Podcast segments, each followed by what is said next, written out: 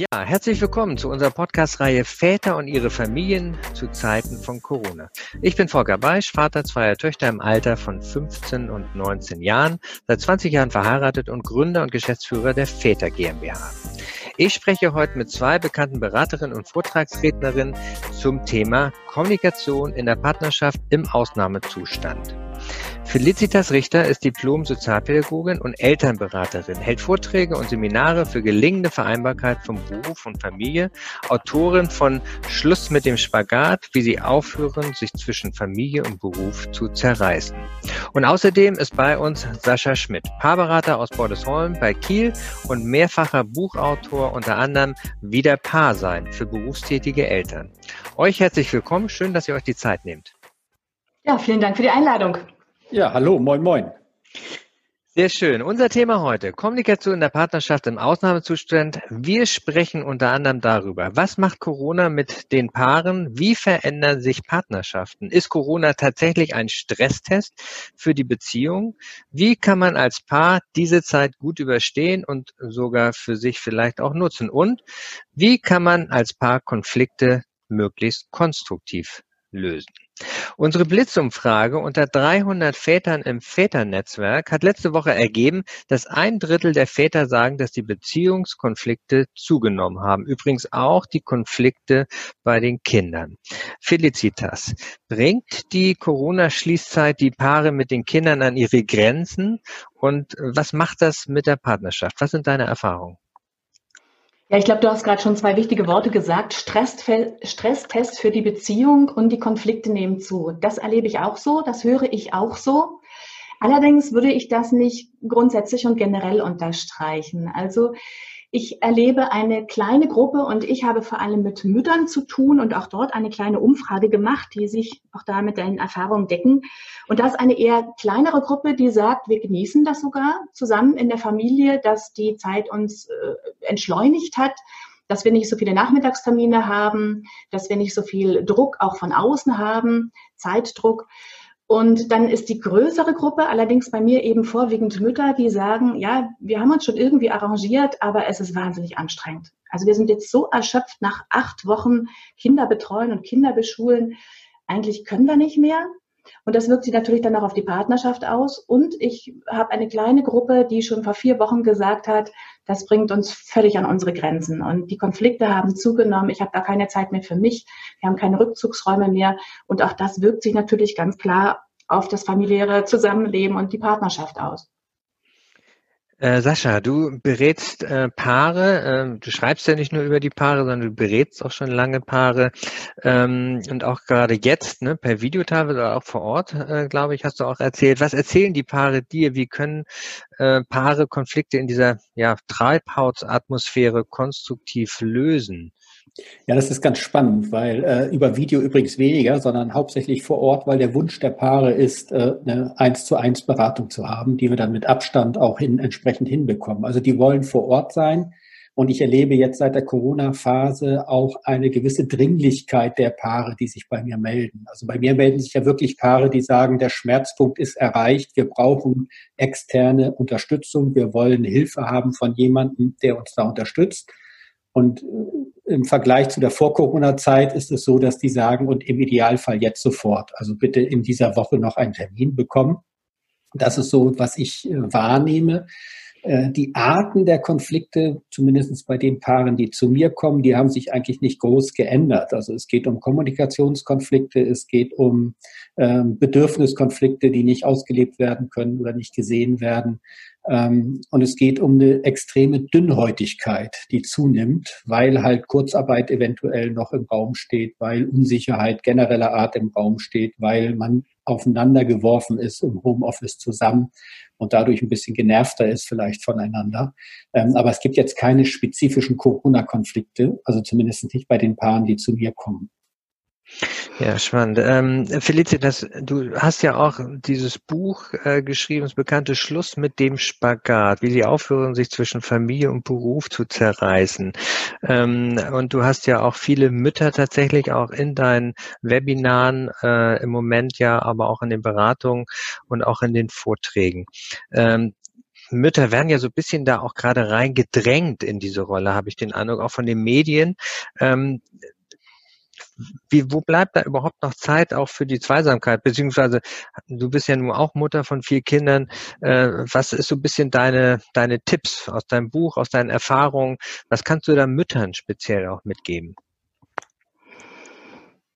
Bevor wir zu der Frage kommen, wie kann man Zeit für Zweisamkeit finden, würde ich gerne noch mal einen kleinen Schritt zurückgehen zu dem, was auch Sascha gerade gesagt hat. Mhm, gerne. Mm, ich nehme das auch wahr, dass Konflikte, die bisher vielleicht eher unterschwellig in der Familie schwelten oder eben auch in der Partnerschaft, dass die jetzt im Grunde wie durch ein Brennglas jetzt nochmal verstärkt werden. Ne? Also wie, wie im Moment die ganze Corona-Krise ja jeden Charakter irgendwie verstärkt, im Guten wie im Negativen, so verstärkt es auch Dinge, die in der Familie gut laufen, aber Dinge, die im Grunde auch äh, eine Herausforderung darstellen. Das heißt also, wenn man vorher schon den Haushalt nicht gut hat aufteilen können, dann wird es möglicherweise auch jetzt zum Konfliktthema werden, wenn es darum geht, äh, ja, siehst du denn nicht, was hier alles ansteht? Siehst du denn nicht, was hier alles zu tun ist? Mm, das ist so das eine, dass, glaube ich, das, was normalerweise schwelt, dem kann man jetzt nicht mehr so aus dem Weg gehen. Dazu kommt die Dünnhäutigkeit, die Sascha gerade erwähnt hat, die ich auch äh, als sehr stark empfinde. Jeder ist mit sich und seinen Sorgen beschäftigt und jeder ist mit sich und seinen Nöten beschäftigt und hat aber auch keinen Ausgleich. Also ne, ich kann nicht mal eben zum Sport gehen. Ich habe nicht meine äh, monatlichen Stammtische mit der Freundin oder mit, mit den Freunden, mit den Kumpels. Also ich habe da wenig Kompensationsmöglichkeiten auch. Und dadurch haben wir so, ich sage immer, das ist wie so in so einem Schnellkochtopf, ne, unter dem so die Energie hochgedreht wird. Also das wird jetzt alles sehr, sehr stark komprimiert. Und ähm, was es jetzt braucht, ist das, was ich ja damals schon im Buch quasi auch beschrieben habe, was sowieso, wenn ich Familie und Beruf unter einen Hut bringen möchte und Partnerschaft und Haushalt und Freunde und Hobbys, das ist das erste eben wirklich, dass die Paare zunächst einmal jeder für sich Zeit brauchen, also wirklich Ich-Zeit. Und Aber das, das, das darum, genau passiert ja gerade nicht. Oder das ist ja gerade auch so schwierig. Ja. Wie sollen die das einplanen, wenn der ganze Tag voll ist quasi mit Kindbetreuung, Homeschooling und so weiter? Oder ist das eine Ausrede? Hm, ich würde es jetzt nicht als Ausrede bezeichnen. Das andere drängt sich einfach in den Vordergrund. Mm, es ist eine Frage der, der wirklich der Prioritäten. Und das eine ist, dass ich, und da spreche ich gerade die Mütter an, dass die Mutter selbst wahrnimmt, was sie eben für Bedürfnisse hat und den Mund aufmacht und auch sagt, ich möchte gerne Yoga machen. Das ist mir so wichtig. Und wenn ich das habe, dann schaffe ich, dann wuppe ich den ganzen Tag auch viel, viel besser. Dann bin ich nicht so dünnhäutig, dann habe ich viel mehr Geduld mit den Kindern, auch beim Homeschooling. So, und das ist so das eine, das selber wahrnehmen, das selber ernst nehmen, dass das existenziell wichtig ist. Das kann auch der Spaziergang sein, das kann das Telefonat mit der Freundin sein, ungestört. Und in der Partnerschaft bedeutet das, sich auch gegenseitig dafür den Rücken frei zu halten. Also wenn ich sage, ich brauche das, dass der Partner dann auch die Möglichkeit hat zu sagen, okay, lass uns überlegen. Ich stehe früh eine halbe Stunde eher auf, du machst dein Yoga, ich mache die Kinder fertig und dann äh, geht der Tag seinen Lauf. Also sich gegenseitig für diese Dinge den Rücken frei halten, dass jeder auch diese Ich-Zeit hat. Sascha, du hast ja nur sowohl, sage ich mal, Erfahrung in der Paarberatung, aber natürlich auch mit vielen Vätern. Du hältst ja auch Vorträge auch für uns im Rahmen des Väternetzwerkes. Ähm, wir hatten äh, letzte Woche ja jetzt auch ein digitales Treffen, wo wir auch den Björn Süfke hatten, einen Männertherapeut, der auch sagte, naja, es ist aber auch gar nicht so leicht für Männer tatsächlich sich Beratung zu holen. Also die gehen dann vielleicht eher ins Internet, hören Radio oder äh, vielleicht hören sich auch ein Webinar an, aber so richtig zum Berater zu kommen, ähm, das ist ja sage ich mal, nicht üblich, also das ist ja nicht so ihr Heimspiel, sage ich jetzt mal. Ähm, welche Erfahrungen machst du, die Männer, die dann auch zu dir kommen, beziehungsweise die Paare? Ja, ich kann das nur unterstreichen und muss auch sagen, ich selber bin ja auch, ich bräuchte auch einen großen Schmerz, um mir Beratung zu holen. Da sind wir Männer einfach weniger vernetzt oder vielleicht weniger offen aufgrund unserer Biografie, aufgrund von Rollenverständnissen, die ja generationsmäßig da waren. Ich weiß es nicht, aber das würde ich erstmal auch total unterstreichen. Ähm, die Männer, die zu mir kommen oder sich bei mir melden, machen das häufig, weil sie auch sagen, äh, wenn wir jetzt nichts machen, dann ist meine Partnerschaft wirklich in Gefahr. Äh, das kann auch sein, dass die Frau mhm. die Pistole auf die Brust setzt und sagt, also wenn du nicht mitkommst oder wenn du dich da nicht drum kümmerst, dann, dann reicht's. Ja, also dann kriegen Männer schon mit sozusagen, Achtung, jetzt wird echt verdammt ernst. Mhm. Oder aber, was ich auch erlebe, und das finde ich eigentlich ein sehr schönes Zeichen, immer mehr Väter, die auch sagen, ich bin im Konflikt mit meinem Kind und ähm, das möchte ich lösen. Ich komme an meinen Jugendlichen nicht ran oder ich bin überfordert mit meinem Kind, was sich sozusagen im sogenannten Trotzalter, was ja ein falscher Begriff ist, also in dem Ich-Werdungsalter befindet. Warum finde ich das schön? Weil es zeigt, dass die Männer sich mit ihren Kindern auseinandersetzen. Früher hätten die vielleicht weggewunken und gesagt, das muss die Mutter lösen. Oder der Mann ist nur die Druckkulisse, warte, bis der Papa kommt. Ähm, und heute sind wir Väter aber, und das ist ja ein tolles Geschenk an die Kinder, im Kontakt mit den Kindern und erleben halt die schönen Seiten und mhm. die anstrengenden Seiten. Und ähm, ich erlebe eigentlich Väter, wenn sie jetzt von der Beratung herkommen, einmal, wie gesagt, dieses Paarthema und das andere Thema, was ich ganz stark erlebe, ist das Thema Homeschooling, ähm, dass da Väter am Verzweifeln sind, sich fragen, wie soll ich das machen, der Geduldsfaden reißt, ähm, dann auch der Konflikt mit der Frau, wer macht wann was im Homeschooling. Und da kann ich eigentlich nur das, was Felicitas sagt, sozusagen eindeutig unterstreichen. Es geht um Prioritäten setzen. Und ähm, Homeschooling ist für mich keine Priorität. Das mag einige jetzt vor den Kopf stoßen. Für mich hat was ganz anderes eine Priorität. Nämlich denkt an eure Kinder. Und eure Kinder werden sich in drei, vier Jahren nicht an diesen Virus erinnern, die werden sich auch nicht an Homeschooling erinnern, was sie nicht gelernt haben oder was sie gelernt haben, sondern die werden sich an die Stimmung in der Familie erinnern.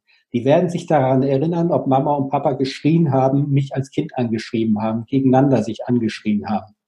Die werden sich daran erinnern, dass vielleicht Papa gesagt hat, es reicht und geht in den Keller und kommt nach einer Stunde wieder erholt hoch, weil er irgendwie im Hobbykeller was gebastelt hat oder die Mama halt Yoga gemacht hat oder wie auch immer.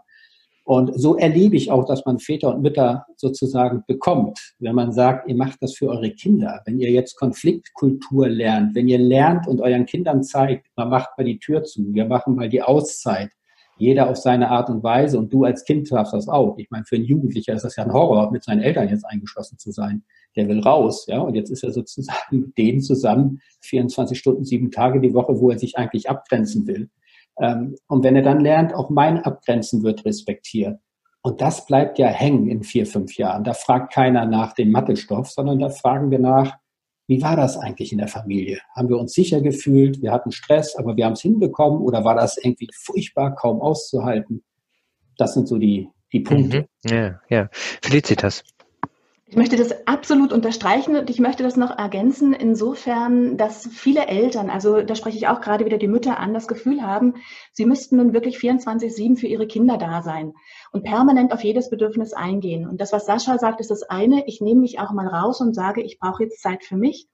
Und das andere ist, und da sind wir wieder beim Thema Partnerschaft, was ich von jugendlichen Kindern oder überhaupt von Jugendlichen immer wieder höre, und das sagen auch meine eigenen Kinder, dass sie sagen, äh, es ist gar nicht so wichtig für uns, dass ihr permanent für uns da seid, sondern dass wir erleben, dass ihr für euch sorgen könnt und dass ihr vor allem auch für eure Partnerschaft sorgt, dass ihr auch was Gutes für euch tut. Das hört man von den kleinen Kindern, die so fordern, nicht. Aber das hört man dann, wenn die 20 sind oder wenn die 22 werden und so die Eltern auch mal ein bisschen reflektieren. Und das höre ich auch von anderen jungen Erwachsenen, dass die sagen, uns ist es so wichtig, dass es unseren Eltern gut geht, weil dann geht es auch uns gut. Und dann ist auch die Stimmung genau die, die Sascha gerade beschreibt, die wir natürlich wollen, dass die Kinder sich später daran erinnern, an das Frühjahr 2020. Mhm. Ja, super. Ähm, Sascha, wie, wie verbessert man die Stimmung? Ihr redet beide von Atmosphären. Ich glaube auch, dass ein ganz wichtiger Schlüsselbegriff ist, ähm, weil Stimmung kriegen ja egal, ob die 20 sind oder sage ich mal, ob sie ein oder zwei Jahre sind. Die Stimmung kriegen sie mit. Wie verbessert man das? Oder wie geht man damit um? Ja, du musst, also was heißt müssen, ist schon mal ein falsches Wort, das baut mhm. Druck auf, ja, mhm, und mhm. dann ist die Stimmung schon mal im Keller. Ähm, was aber empfehlenswert ist, wirklich auf sich selbst zu achten und zu schauen, wie ist eigentlich meine persönliche Stimmungslage und ähm, das ist jetzt vielleicht Felicitas ein bisschen provokant. Ich weiß nicht, wie du das erlebst. Ich habe das Gefühl, das können Männer manchmal besser als Frauen, zu sagen, es reicht mir jetzt, ich mache mal eine Auszeit, ich gucke Fernsehen, äh, was auch immer, ich gehe mit dem Hund raus. Ähm, eine Menge von euch lernen, definitiv. Und äh, den Mamas dieser Welt, aber auch den Vätern dieser Welt möchte ich gerne so einen Lieblingsspruch von meinem Guru, dem Jesper Juhl, dänischer Familientherapeut, äh, entgegenrufen, der sagte, Kinder brauchen überhaupt keine perfekten Eltern, gut genug reicht. Und wenn man da einfach mal aus diesem diesem Drang herausgeht, äh, oh, so muss das sein und das müsste ich noch machen und dieses, weil da ist dieses Wort müssen drin, dann geht die Stimmung häufig in den Keller. Und wenn man einfach sagen könnte, Mensch, lass doch mal die sieben Grade sein, es ist egal, es ist auch egal, wir wissen nicht, wie es mit der Schule weitergeht, wer, wo, wann, wie. Ähm, lass uns lieber vernünftig miteinander umgehen, anstatt jetzt Schuldruck aufzubauen, ähm, dann ist das schon extrem erleichternd. Mhm. Felicita? Eine Frage war ja, ähm, Volker, was können wir tun, um die Atmosphäre zu verbessern? Mhm. Und in meinen Augen sind das oftmals wirklich echt kleine Dinge. Das ist wirklich die Tasse Kaffee gemeinsam früh am Morgen zu trinken oder abends nochmal sich zehn Minuten hinzusetzen, auf den Tag als Paar zurückzuschauen. Das ist wirklich der kurze Spaziergang zu sagen, lass uns mal eine Viertelstunde rausgehen. Äh, man muss gar nicht groß reden, einfach etwas miteinander tun. Das kann auch die Frage sein, kann ich dir was Gutes tun? Einfach die Einladung, sprich mit mir, sage mhm. mir, wie geht's dir, was brauchst du gerade? Und das sind oftmals gar nicht die großen Dinge. Was ich allerdings, wovor ich warnen möchte, ist zu sagen, wir machen jetzt alle einen auf Harmonie und auf Friede, Freude, Eierkuchen, damit es nicht zu Konflikten kommt. A, wird das nicht gehen. Und B, Konflikte, die man deckelt, die brechen natürlich dann noch viel stärker hervor. Und das ähm, Thema ist ja jetzt nicht, keine Konflikte auszutragen, ganz im Gegenteil. Also wirklich auch zu reden, zu sprechen, was einen selbst bewegt, was man auch ähm, für Wünsche an den anderen hat und für konkrete Bitten auch an den anderen hat.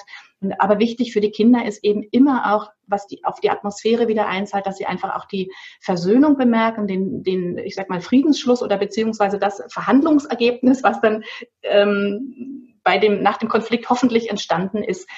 Ähm, von daher, es geht gar nicht jetzt darum, dass immer alles schön sein muss, sondern eher, dass man den Eindruck hat, die Eltern sind miteinander im Gespräch. Da passiert was, da ist Kommunikation. Schlimm ist wirklich das eisige Schweigen. Mhm. Ja, ich finde es sehr schön. Ich habe selber auch erlebt, heute gerade auch, wie wichtig so kleine Sachen sind, so kleine Sachen, äh, auch Dankbarkeit mal auszusprechen. Also wo, mhm. wo meine Frau sagte, Mensch, äh, du, mir ist das schon immer aufgefallen, ich finde es total klasse, dass du das Bett morgens äh, selbstverständlich machst und das Fenster mal auf und so. Äh, ich, mir ist das selber gar nicht aufgefallen, aber als sie es dann benannt hat, da habe ich gemerkt, oh, wie schön, das einfach mal zu hören und natürlich das dann auch, ne, sie kocht mir immer Kaffee morgens äh, und wir setzen uns dann zusammen. Also diese Kleinigkeiten bewusster vielleicht auch mal zu benennen. Also das Thema Wertschätzung ist ja für Paare, glaube ich, gerade die jetzt in diesem Ausnahmezustand sind, extrem wichtig. Oder wie seht ihr das? Und das ist ja auch eine große Chance, finde ich, in der ja, genau. momentanen genau. Zeit, dass man einfach viel mehr mitbekommt. Diese ganzen Kleinigkeiten, die im Alltag sonst untergehen. Ja. Gerade weil man so viel aufeinander hockt, sieht man das noch viel eher, sind die Bedürfnisse noch viel klarer. Und das einfach ins Wort zu heben, das vergessen wir einfach zu oft. Mhm. Das ist mhm. eben selbstverständlich, es ist immer so. Und das jetzt mal auszusprechen, mhm. das zahlt auch sehr auf das gute ja, Miteinander das glaube ich. Ja. Sascha, vielleicht nochmal die Frage auch, weil das finde ich nochmal echt interessant, du hast es ja auch benannt eben gerade so ein bisschen oder angesprochen. Mensch, also Männer und Frauen, sie kommunizieren ja auch anders. Äh, wie erlebst du das und ähm, wie wichtig ist das im Prinzip auch, voneinander mehr zu wissen, wie man kommuniziert oder weshalb man auch so oder so kommuniziert? Bringt das ja, auch das, dann vielleicht mehr Verständnis? Äh, äh, definitiv. Also einer der Haupttätigkeiten meiner Paarberatung besteht ja spannenderweise darin, dass ich gebucht werde und Geld bezahlt wird dafür, dass die Leute miteinander reden und sich zuhören können, ohne sofort anzuspringen. Mhm. Als Reflexion sozusagen über mich oder wem auch immer als neutralen Partner gehört zu bekommen, gesagt zu bekommen, ich habe das aber anders gehört, als Sie das jetzt gerade sagen oder mhm. äh, mhm. vermeiden, vermuten, was ihre Frau oder ihr Mann da gerade gesagt hat. Und das zeigt ja, dass es da häufig Sprachprobleme gibt. Es gibt so diese klassische Faustregel, auch wenn wir uns jetzt unterhalten, nur 20 Prozent von dem, was ich, wie ich es meine, kommt bei dir an, Volker, und 80 Prozent machst du halt so, wie du es hören möchtest oder wie du der Meinung bist, dass es sein sollte. Und dann antwortest du mir und dann kommen auch bei mir nur 20 Prozent an, so wie du es meinst, und 80 Prozent, und dann geht sozusagen der Wirrwarr los. Ähm, ich denke, das ist sehr hilfreich. Ich bin ja ein großer Fan davon, dass man sich eine Art Gebrauchsanweisung schreibt. Das kann auf einem DIN A4 Papier sein, wo man einfach reinschreibt, das brauche ich, damit es mir gut geht. Ja, ich brauche morgens meine Ruhe, spreche mich nicht an. Das ist der Konfliktfall zwischen mir und meiner Frau. Ich bin morgens ein Energiebündel. Ich stehe um halb sechs auf, mache Yoga, setze mich hin, schreibe mein Buch, was ich gerade neu schreibe und äh, bin voller Energie. Und meine Frau ist morgens eher so, hm, lass mich. Und dann mhm. knallt es natürlich bei uns immer. Aber wenn wir das mhm. wissen, ja, dann können wir mhm. damit auch ganz anders umgehen und können uns dabei auch anlächeln, während ich abends dann eher ruhig werde und sie zur Energie auffährt. Und das Wissen, also was braucht mein Gegenüber, damit es ihm gut geht? Wenn ich das weiß, dann ist schon sehr viel gewonnen. Und wenn ich auch weiß, dass man unterschiedlich kommuniziert, und ich würde nicht immer sagen, Männer kommunizieren anders als Frauen, weil ich erlebe auch Frauen, die sehr männlich kommunizieren, also das, was wir mit Männlichkeit verbinden, äh, zielorientiert, klare, schnelle Sprache, äh, nicht drumherum mhm. reden. Und dann gibt es das, was wir mit Frauen äh, häufig sozusagen verbinden, aber was auch Männer können, nämlich dieses beziehungsorientierte Reden. Also meine Frau kann drei Stunden telefonieren. Äh, ich frage immer, was redest du da eigentlich? Äh, ich spreche mit meinem Freund irgendwie fünf Minuten und das irgendwie zweimal im Jahr und wir sind trotzdem dicke Freunde. Also mhm. das ist ein bisschen klischeeartig, aber das erlebe ich häufig. Äh, nicht immer am Geschlecht festgemacht. Aber wenn natürlich, wenn man das weiß, dass der eine eher strikt oder schnell kommuniziert und klar und jemand anderes gerne länger. Also meine Frau erzählt mir morgens ganz viel und ich schweige immer nur und höre zu. Ich könnte gar nicht so viel erzählen dann, so, also wenn sie wach geworden ist. Aber ähm, es hilft, weil ich weiß, sie braucht das. Ihr tut das gut. Und ihr hilft es, dass sie weiß, dass ich das nicht unbedingt kann, aber trotzdem zuhöre. Dafür haben wir aber drei, vier Jahre gebraucht. Ja? Und mhm. wenn man das nicht vorher weiß, dann lernt man das jetzt in Corona-Zeit vielleicht kennen. Und das ist ja auch etwas, was man jetzt in diese Lockerungsphase mit rübernehmen kann, dass man sagt, Mensch, ich habe dich eigentlich nochmal anders kennengelernt. Ich habe auch dich kennengelernt, dass du unter Druck äh, oder unter dieser Unsicherheit anders reagierst. Äh, da habe ich neue Seiten an dir entdeckt. Schöne Seiten und vielleicht auch Seiten, die mich ja, nachdenklich machen, wo ich denke, huh, hätte ich nicht gedacht. Mhm. Wenn man das yes. mitnimmt in das Neue, ne, dann kann da auch ein tieferes Verständnis entstehen. Ja, sehr schön. Felicia, was würdest du mitnehmen in das Neue im Prinzip, ne? Was das immer denn auch ist, so. Also wie kann man im Prinzip auch, ähm, ja, diese Corona-Krise auch Chance für die Partnerschaft auch nutzen? Was würdest du gerne den Hörerinnen vielleicht da auch noch mitgeben können als Mutter, vierfache Mutter, aber auch als, ja, Expertin in dem Bereich? Mhm. Also die Chance, die ich im Moment in dieser ganzen Corona-Zeit sehe, ist, dass alte Strukturen einfach mal so richtig durchgewirbelt worden sind, als wenn so ein riesiger Sturm durch unsere Gesellschaft und auch durch die Familien gegangen ist und mal alles aufgewirbelt hat. Und das eine ist tatsächlich auch die Akzeptanz loszulassen und zu sagen, ich habe nicht alles im Griff, es kann nicht alles so perfekt sein und meinen Erwartungen entsprechen, wie ich das gern hätte. Das zweite, wirklich eine Neugier, was sich an Neuem ergeben hat und auch wird und was da jetzt so passiert und das Gute, was sich jetzt neu entwickelt hat, wenn sich quasi so der Staub senkt, mhm. dann zu schauen, was ist Gutes und Neues entstanden und das wirklich zu bewahren, sich dessen bewusst zu sein und das zu bewahren. Wenn wir Familien sagen, es tut uns gut, dass wir weniger Termine haben, dass wir ein bisschen entschleunigt sind, dass wir abends einfach mal zusammensitzen und ein Spiel spielen, wofür wir nie die Zeit hatten, das wirklich zu bewahren. Und ansonsten ganz viel Neugier und ähm, Staunen und Dankbarkeit darüber, wie gut, dass die Familien im Moment auch wuppen. Also das ist, ich bin, ich bin unfassbar voller Respekt äh, gegenüber dem, was äh, ähm, Mütter und Väter im Moment leisten und das selber auch wertzuschätzen, sich auf die Schulter zu klopfen und wirklich auch sagen, Mensch, das meistern wir bei allen Schwierigkeiten, Herausforderungen wirklich gut.